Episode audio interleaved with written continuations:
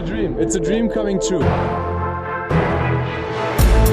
NBA mit deutscher Brille. Von und mit dem einzig wahren Philly Fiddler. Another Comeback for the Clippers? Das ist heute die große Frage im Game Report zu Spiel 3 der Clippers gegen die Suns. Die Clippers ja mit 2 zu 0 hinten. Das sind sie schon gewohnt in diesen Playoffs. Und die große Frage war, können sie schon wieder nach einem solchen Rückstand eine Serie draus machen, eine spannende Serie draus machen. Das beantworte ich euch gleich vorab, aber noch ein paar News. Zunächst mal ein kurzer Nachtrag noch zum Draft, denn da habe ich so ein bisschen die deutsche Brille unterschlagen oder hätte da gleich was ergänzen können. Denn Franz Wagner wird ja ziemlich hoch gehandelt und das wollte ich euch nochmal sagen, dass er in den meisten Mock Drafts so zwischen 9 und 13 gehandelt wird. Einige haben ihn sogar auf 8 und der Bleacher Report sogar auf 7. Bei einem fällt er sogar aus den ersten 15 raus. Aber wir können erwarten, dass er so, ja, zumindest so um die 10 gepickt wird. Ich hoffe nur nicht, dass es bei der 9 sein wird, denn das sind die Sacramento Kings. Und da habe ich ehrlich gesagt überhaupt keinen Bock drauf, denn welcher Spieler konnte bei den Kings denn bislang sein gesamtes Potenzial entfalten? Buddy Hield vielleicht, einer der wenigen Ausnahmen. Ja, und da gibt's ja auch andere gute, also die Aaron Fox und Rashawn Holmes etc. Aber schaut euch Bogdan Bogdanovic zum Beispiel an, der vier Jahre in Sacramento verbracht hat und dort nie wirklich konstant aufzocken konnte. Jetzt in Atlanta sieht das Ganze anders aus. Die Warriors picken an 7, die Magic an 8, die Pelicans an 10 und die Hornets auf 11. Oder vielleicht doch auf der 12 zu den Spurs. Das sind alles Teams, die mir gefallen würden. Nur bitte nicht die Kings. Sorry an alle Kings-Fans da draußen, aber das Risiko ist mir da zu hoch. Dann gibt es noch News aus Dallas. Die suchen ja einen neuen Head Coach. Rick Carlisle hat da ja geschmissen und er sagte ja auch gleich in seinem Statement, dass er sich auf eine neue Herausforderung freut und jetzt ist auch vermeldet worden, dass er nach Indiana geht, zu den Pacers. Da war er ja bereits vor seiner Ankunft 2007 in Dallas. Von 2003 bis 2007 war er in Indiana, ist mit denen auch direkt in die Conference Finals gekommen. Und ich hatte es ja schon vermutet, dass er nach Indiana geht. Irgendwo hatte ich das mal im Pod rausgehauen. War so ein Bauchgefühl bei mir, dass er irgendwie da wieder zurückkehren möchte. Er unterschreibt für vier Jahre und 29 Millionen. Und ich bin gespannt, was er aus Sabonis Team machen kann. Ja, aber zurück zu Dallas. Da gibt es jetzt nämlich die News, dass Jason Kidd wirklich ein ganz heißer Kandidat sein soll. Jetzt denkt ihr euch, hä? Die Mavericks wollten noch erstmal die Situation im Front Office klären. Ja, und auch da gibt es Gerüchte, dass Nico Harrison den GM-Job übernehmen soll. Jetzt denkt ihr euch, wer ist Nico Harrison? Kannte ich auch nicht. Der ist wohl jahrelang bei der Firma Nike im Business am Start, hat da ganz viele Kontakte geknüpft zu Spielern, Beratern und anderen wichtigen Leuten, die man benötigt, um Free Agents an Land zu ziehen. Das ist ja so ein großes Thema in Dallas gewesen. Oder ist es nach wie vor, dass man nie wirklich gute Free Agents bekommen hat? Vielleicht erhofft man sich durch Nico Harrison genau dort einen Vorteil. Es war wohl nur eine Frage der Zeit, dass Harrison von einem NBA-Team als GM oder in einer ähnlichen Position gepickt wird, denn er war wohl schon seit Jahren dort im Gespräch. Also das ist so das Gerücht, dass Nico Harrison den Job übernehmen soll, dass er auch sein Okay gegeben hat für Jason Kidd, beziehungsweise dass er ein Befürworter ist von Jason Kidd als Trainer. Und so kommt das ganze Ding zustande. Jason Kidd, damals ja von Dallas gedraftet worden, dann ist man getrennte Wege gegangen. Später kam Kid dann zurück und hat die Championship geholt 2011. Also das wäre dann seine dritte Ankunft in Dallas. Er hat definitiv Basketball-IQ, super Spielmacher immer gewesen, aber ich weiß nicht, ob er ein Team so gut führen kann und seine ersten Stationen als Head Coach waren jetzt nicht so erfolgreich. Vor allem in Milwaukee gab es da nicht so viel Positives zu berichten. Hat Janis damals zum primären Ballhändler gemacht. Davon hat er definitiv gelernt. Ob das unbedingt das Richtige für ihn war, weiß ich nicht, aber naja, ich bin jetzt nicht der größte Befürworter von Jason Kidd. Wird es so kommen, werde ich es unterstützen, zweckgebunden und vielleicht klappt das Ganze ja auch gut. Wir werden sehen, noch ist da ja auch noch nichts fix. So, und ich muss mich an der Stelle hier auch nochmal korrigieren, denn Nico Harrison soll nicht GM werden, sondern President of Basketball Operations und Michael Finley, Mavs Legende, soll dann zum GM aufsteigen. So soll es aussehen. So, jetzt kommen wir aber zum Game Report Clippers gegen die Suns. Die Clippers also mit 2-0 hinten. Kawhi Leonard immer noch verletzt. Dafür ist CP3 zurück aus dem Corona-Protokoll. Also die Suns wieder mit ihrer besten Starting Five. Devin Booker auch zurück, obwohl er ja ganz schön was abbekommen hat im letzten Spiel. Da ist er ja mit Beverly zusammengestoßen, hat die Nase blutig. Ich weiß jetzt gar nicht, ob sie gebrochen ist oder so. Aber Booker spielt auf jeden Fall mit Maske. Daneben Bridges, Crowder und Aiton. Und bei den Clippers gibt es wieder eine Umstellung in der Starting Five. Also Tyron Lue hat keine Angst, seine Starting Five immer wieder zu verändern. Diesmal mit Jackson, Beverly, Man, der neu reinrückt. Paul George und Subac, also ein Big Man und Paul George als Flügel. Und dann drei Guards, um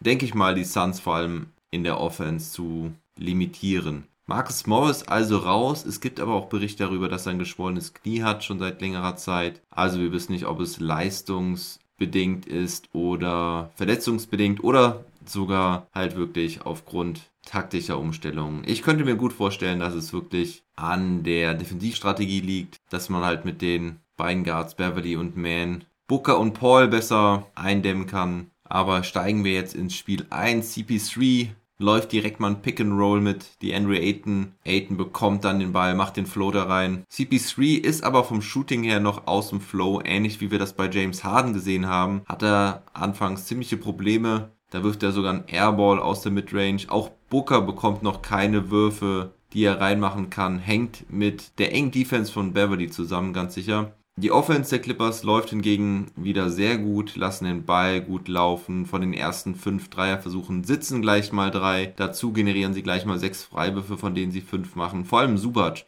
wird da immer wieder gut eingesetzt. Die Offense sowieso nicht das Problem der Clippers. In den Playoffs haben sie bislang 48,8% ihrer Feldwürfe getroffen, 40,2% Dreier, das ist richtig stark für die Playoffs. Hingegen haben die Phoenix Suns zum Beispiel nur 37,5% ihrer Dreier getroffen. Die Clippers haben ein Offensive Rating von 122,4 über die gesamten Playoffs. Das ist der beste Wert aller Teams in den Playoffs und das, obwohl sie ja gegen bereits sehr starke Teams gespielt haben. Gut, auch wenn die Mavericks jetzt nicht die beste Defense der Liga hatten. Dennoch beeindruckend. Problematisch ist es eher am hinteren Ende des Parketts, denn auch das Defensive Rating ist bei einem recht hohen Wert von 116,2. Das ist von den verbleibenden Teams bislang das schlechteste. Aber das dachte ich, glaube ich, auch gestern schon. Wer den Clippers letztes Spiel ja schon richtig Probleme gemacht hatte, war Cameron Payne. Der hatte ja wirklich ein überragendes Spiel 2. Was ich da ganz vergessen hatte zu erwähnen, er hatte nicht nur 29 Punkte und 9 Assists, sondern dabei auch 0 Turnover, was natürlich überragend ist. Also vielleicht hat auch er schon von CP3 vieles, vieles gelernt diese Saison, so wie wir das von Dennis Schröder letztes Jahr gesehen haben. Payne macht dann auch gleich mal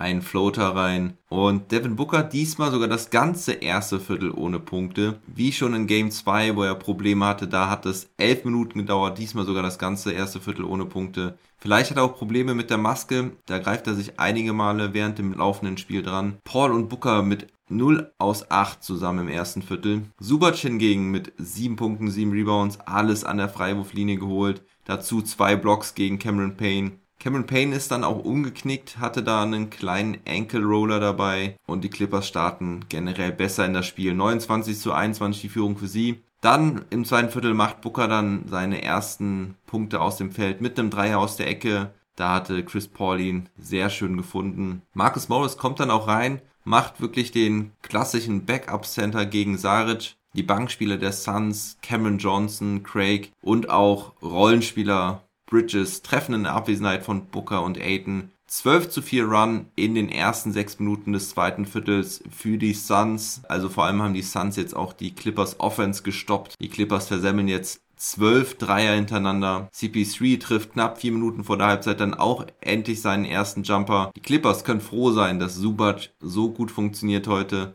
Richtig starkes Spiel von ihm auf beiden Seiten, holt viele Rebounds, wird aber auch immer wieder mit guten Pässen von beispielsweise Paul George eingesetzt. Paul George nach offensiv schwachem Start jetzt auch am Start, bringt den Clippers nun endlich Punkte Und PG ist es auch, der Sekunden vor der Halbzeit ein Statement mit einem krachenden Dank setzt. Da stimmt die Abstimmung in der Phoenix Defense mal nicht. Dennoch 48 zu 46 der Punktestand für die Suns zur Halbzeit. Damit können die Clippers noch zufrieden sein, denn zwischenzeitlich ging ja gar nichts. Und da waren nach der komfortablen Führung im ersten Viertel plötzlich sechs Punkte Rückstand auf dem Scoreboard. Und das Ganze nochmal, obwohl CP3 und Booker überhaupt nicht klar kamen offensiv. Beide bei jeweils zwei aus zehn. Sie haben zwar ein paar Assists verteilt, also den Ball halbwegs gut laufen lassen, aber generell wurden sie da ganz schön ausgeschaltet. Payne muss dann leider wirklich draußen bleiben mit dem Knöchel. Das ist natürlich ein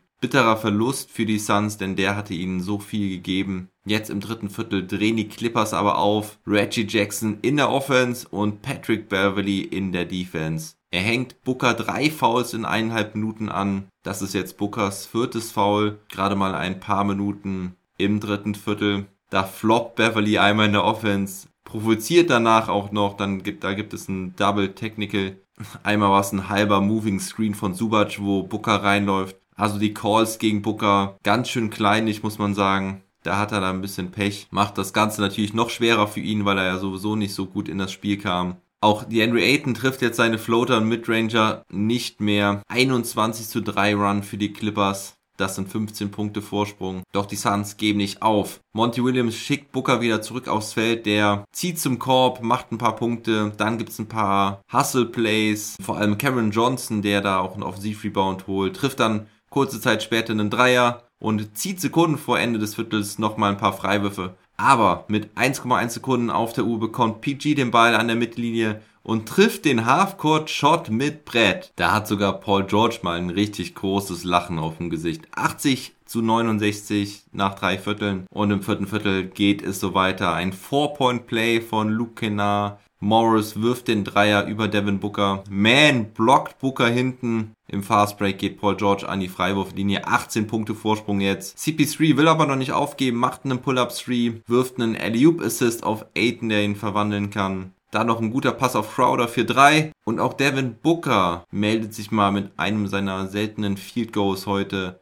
Schlägt da Subac im 1 gegen 1 und schon sind es nur noch 6 Punkte. Kommen die Suns nochmal zurück? Beverly hat was dagegen. Er schlägt Booker den Ball aus der Hand. Als der in der Ecke gerade zum Dreier hochgehen wollte, Reggie Jackson macht anschließend den Layup rein und kurze Zeit später macht Jackson noch einen tiefen Dreier rein. Dann ist auch noch Crowder ausgefault. Der drückt PG am Perimeter gegen die Brust. Das war ein klares Foul. Da regt er sich danach tierisch auf. Fragt man sich warum. Er muss aber aufpassen, weil er auch schon fünf Technicals in den Playoffs hat. Beim siebten wird er ein Spiel gesperrt. Aber er regt sich zu Recht auf, denn unmittelbar vor der Aktion schubst Paul George Crowder weg, was auch ein ganz, ganz klares Offensivfoul war. Das haben die Refs nicht gepfiffen oder nicht gesehen. Doch die Suns geben nochmal alles, geben hier nicht so schnell auf. Aiden mit den Punkten unterm Korb. Bridges trifft nochmal einen Dreier. Doch auf der Gegenseite ist es wieder Reggie Jackson, der abliefert. Erst der Floater aus dem Stand unterm Korb. Dann ein weiterer tiefer Dreier. Und zwei Minuten vor Schluss macht Beverly noch einen Dreier aus der Ecke. Jetzt sind es wieder 16 Punkte.